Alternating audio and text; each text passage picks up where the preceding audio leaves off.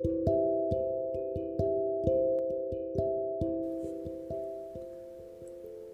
んばんは真夜中のあやなるです。現在の時刻は真夜中を回ってしまい朝7時です。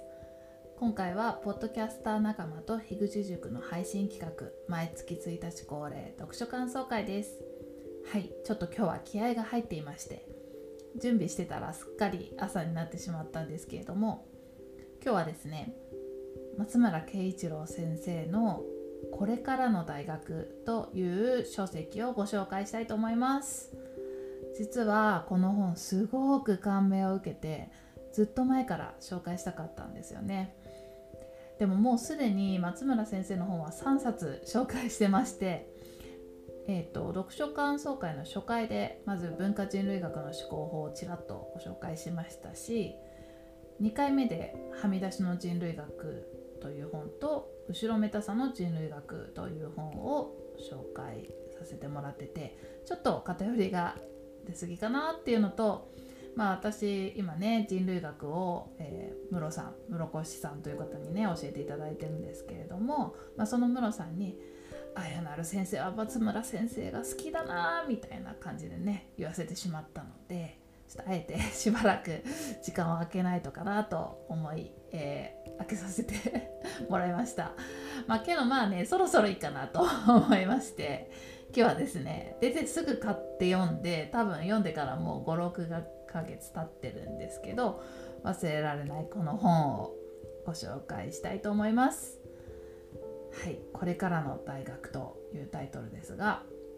まあ、今回はですねがっつり人類学というよりは、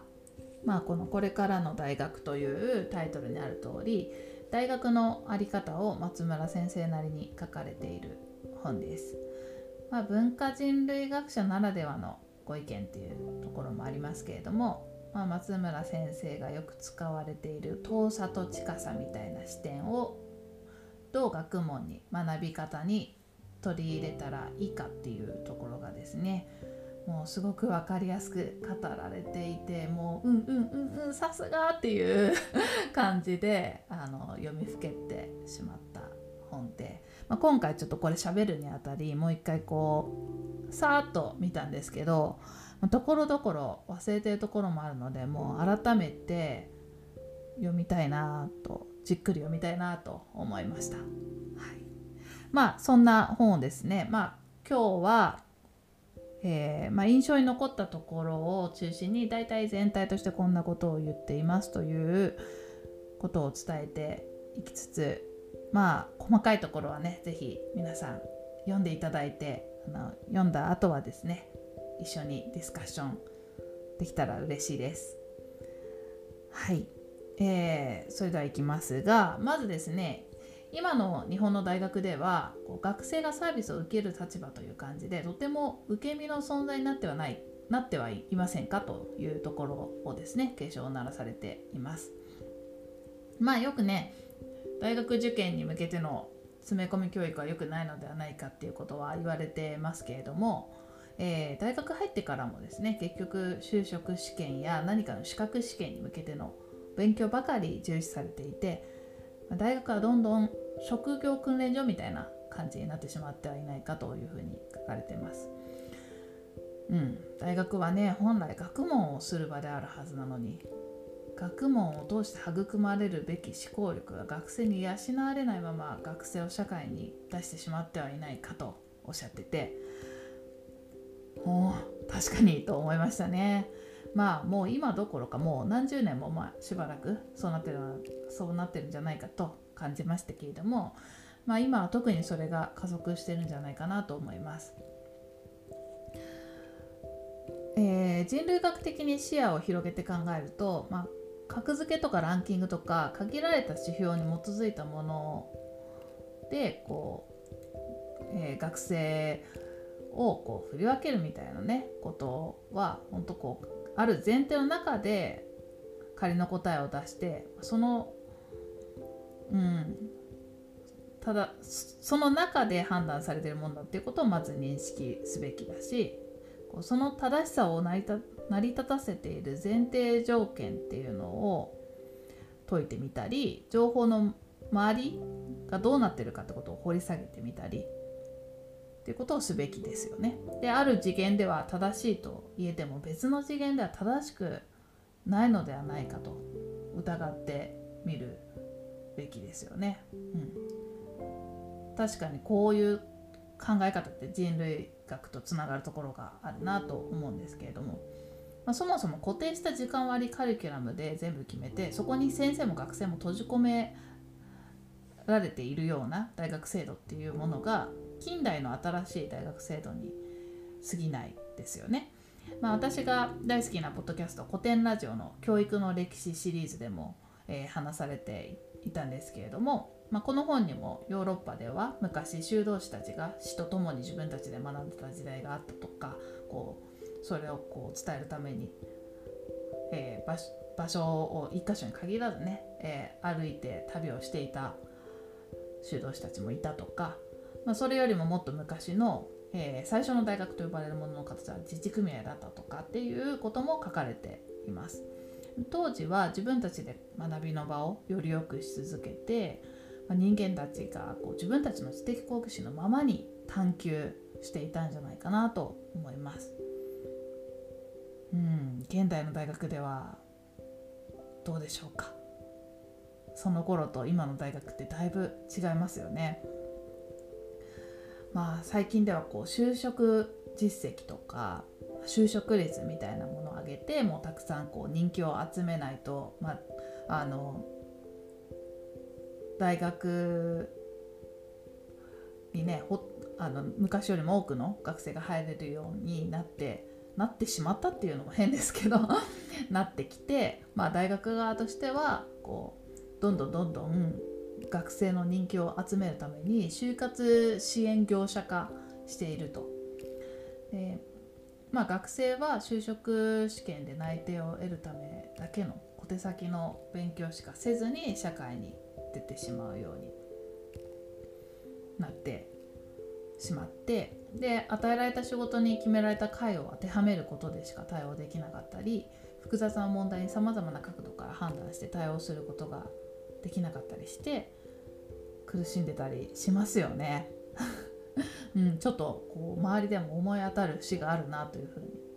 思いました。で就職は一つの入り口に過ぎないしこう人生ってその後もずっと続くのになんか大学がそんなんでいいのかっていうことを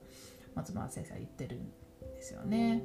結構ねあの割と強めに指摘し指摘しているような口調だったので結構びっくりしたんですけどかなりはっきりと主張されてますね。でまあ、私があすごく分かりやすい面白いなと思ったところは、まあ、松村先生が本の中で知識と知恵っていう言葉を使って説明されていてでその説明をするのに、えー、ティム・インゴルドさんという人類学者の方の「人類学とは何か」っていう本だったり、まあ、他にも何冊かの本の引用を交えて、えー、説明されてたんですけど、まあ、あのこの本もねあの速攻読んですごく良かったので おすすめなんですが、まあ、人類学人類学的に知識と知恵をどう捉えるかっていうことを交えながらご説明されてました。知識とは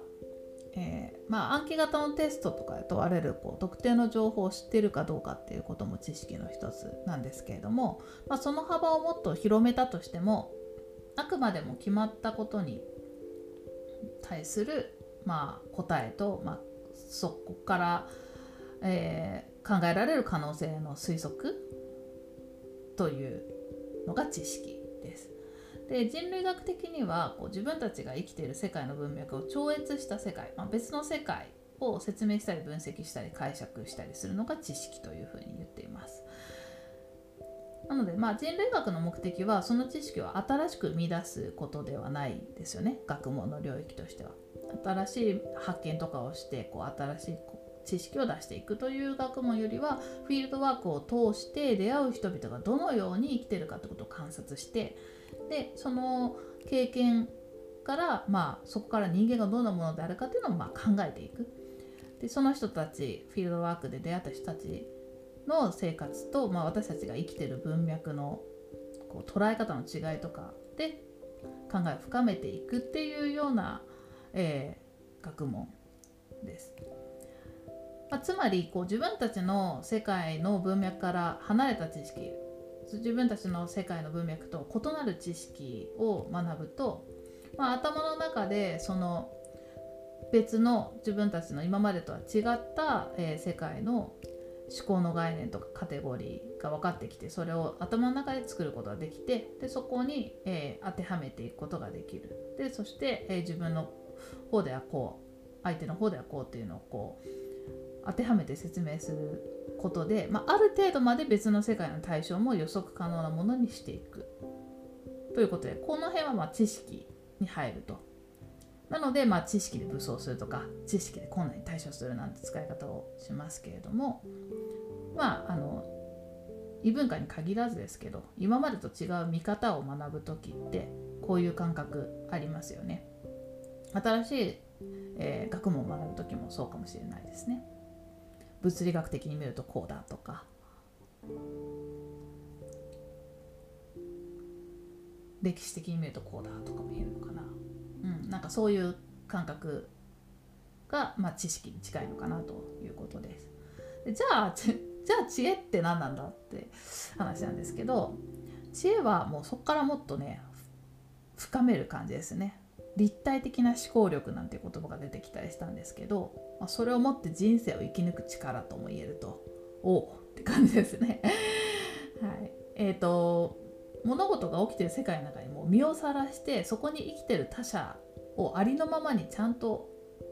注意を払っていくっていうことを、えー、知恵と言ってます。で人類学ではその世界が完全なる異国の地だったりしてそこにいる他者にありのままに、えー、接していくもうそこに溶け込んでいくみたいなところを知恵と言ってますけれどもまあ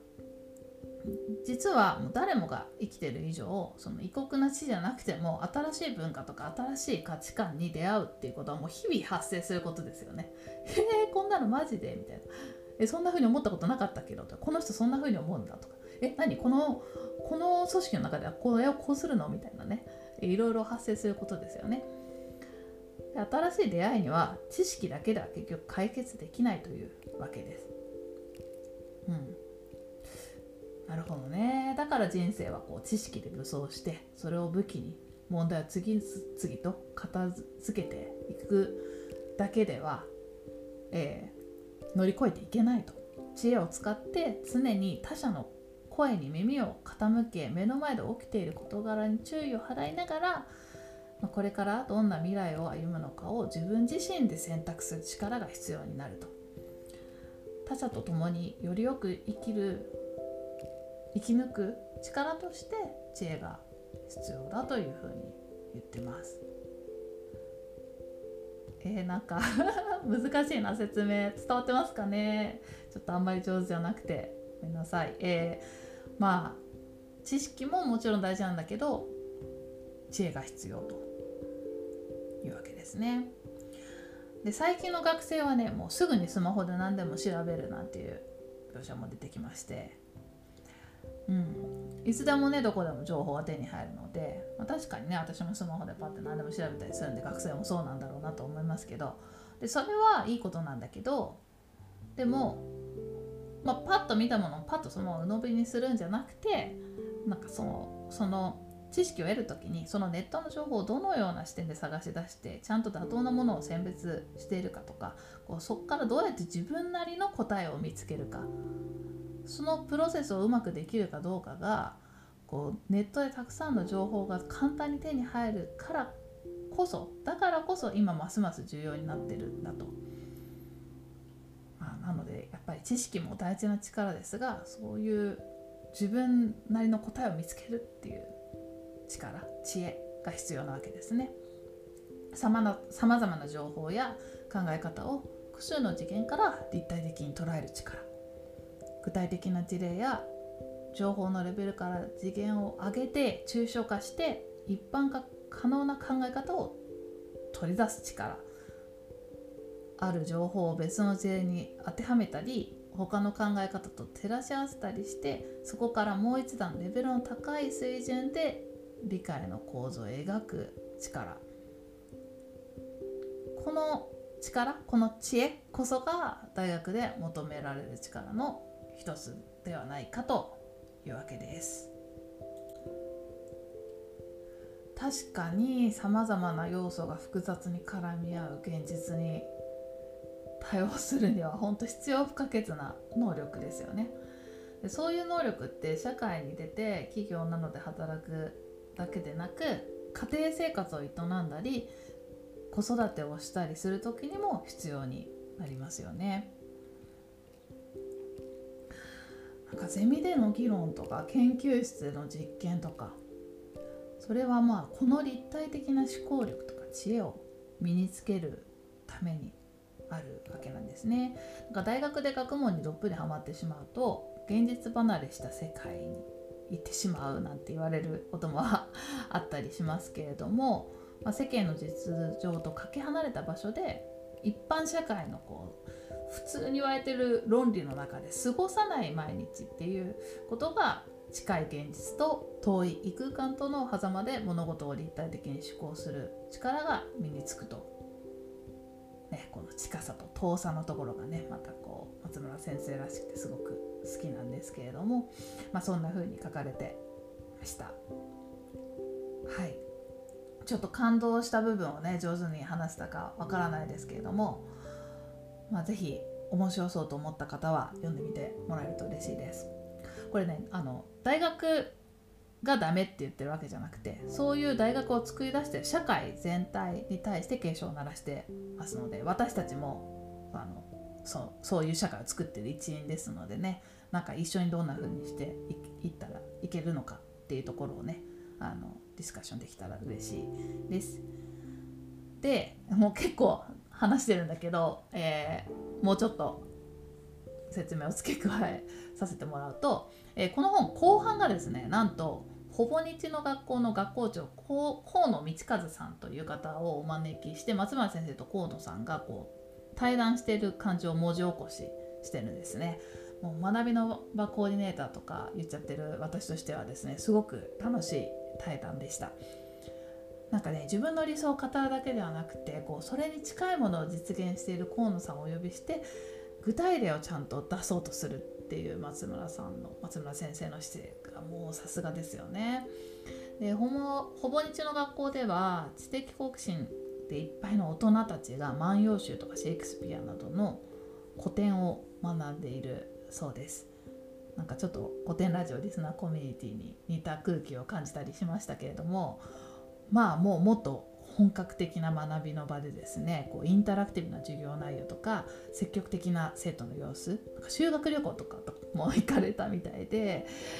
まあそんなのが描かれていてすごく読んでいて楽しかったです。で河野さんご自身の学生時代の様子なんかも書かれていてこう知識を得るだけじゃなくて積極的に学ぼうとする学ぶ側の姿勢の重要性っていうのも話されていました。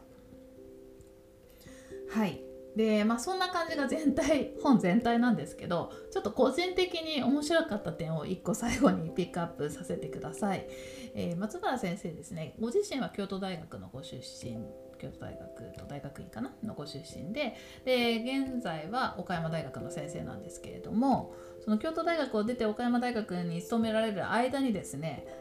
えー、なんと私の母校である立教大学で 教えてらっしゃったらしくで東京に来た時に立教の学生を見てカルチャーショックを受けたっていう記述がちょっとあるんですね。もうずっとそこの部分は苦笑でしたね。なんか最先端の大都会でおしゃれな格好の学生が多いが全部同じに見えるとか。流行や情報ある種のシステムに身を委ねてる結果個性がない。とかね 書かれててもう、苦笑です。何も言えないです。あとね東京の学生は住んでる場所によって金持ちかどうか大学名で学力など暗黙の基準で人間が識別されるとかね。あの何々区に住んでる子はどういう人だとかあの山手線の内側と外側で変わるとかもうめっちゃわかると思って。まあ確かに地方の東京以外の人からしたらそんなの意味わかんないですよね。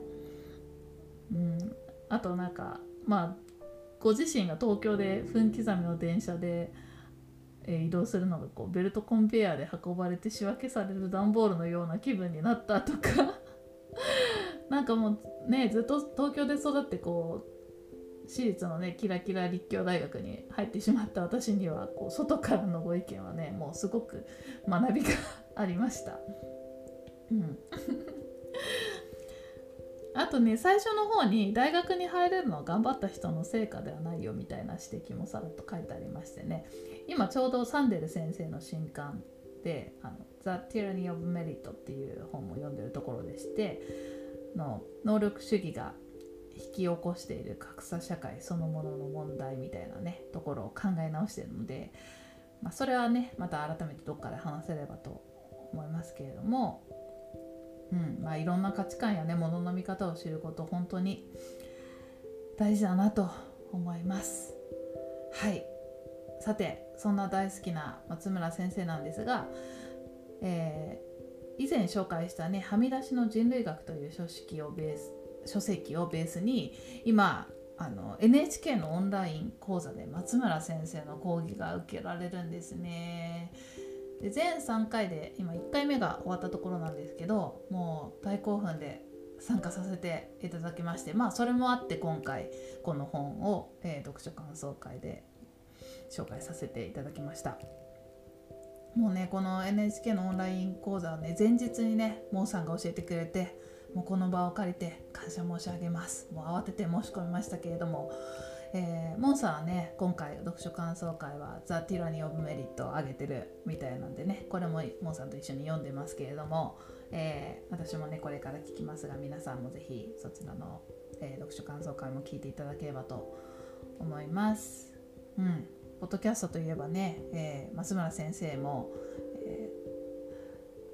ー、国用の方でね、えー、新しいシリーズ始まりましたのでそちらももうあのもろもろ今いろいろ言ったのは概要欄にリンクを貼っておきますので、えー、興味ある方はご確認いただければと思います。はいちょっと久しぶりに20分超えちゃいましたね、えー、今月の読書感想会は以上となります、えー、これからの大学という書籍について今日は語りました。最後まで聞いていただきありがとうございました。真夜中のあやなるでした。Thank you.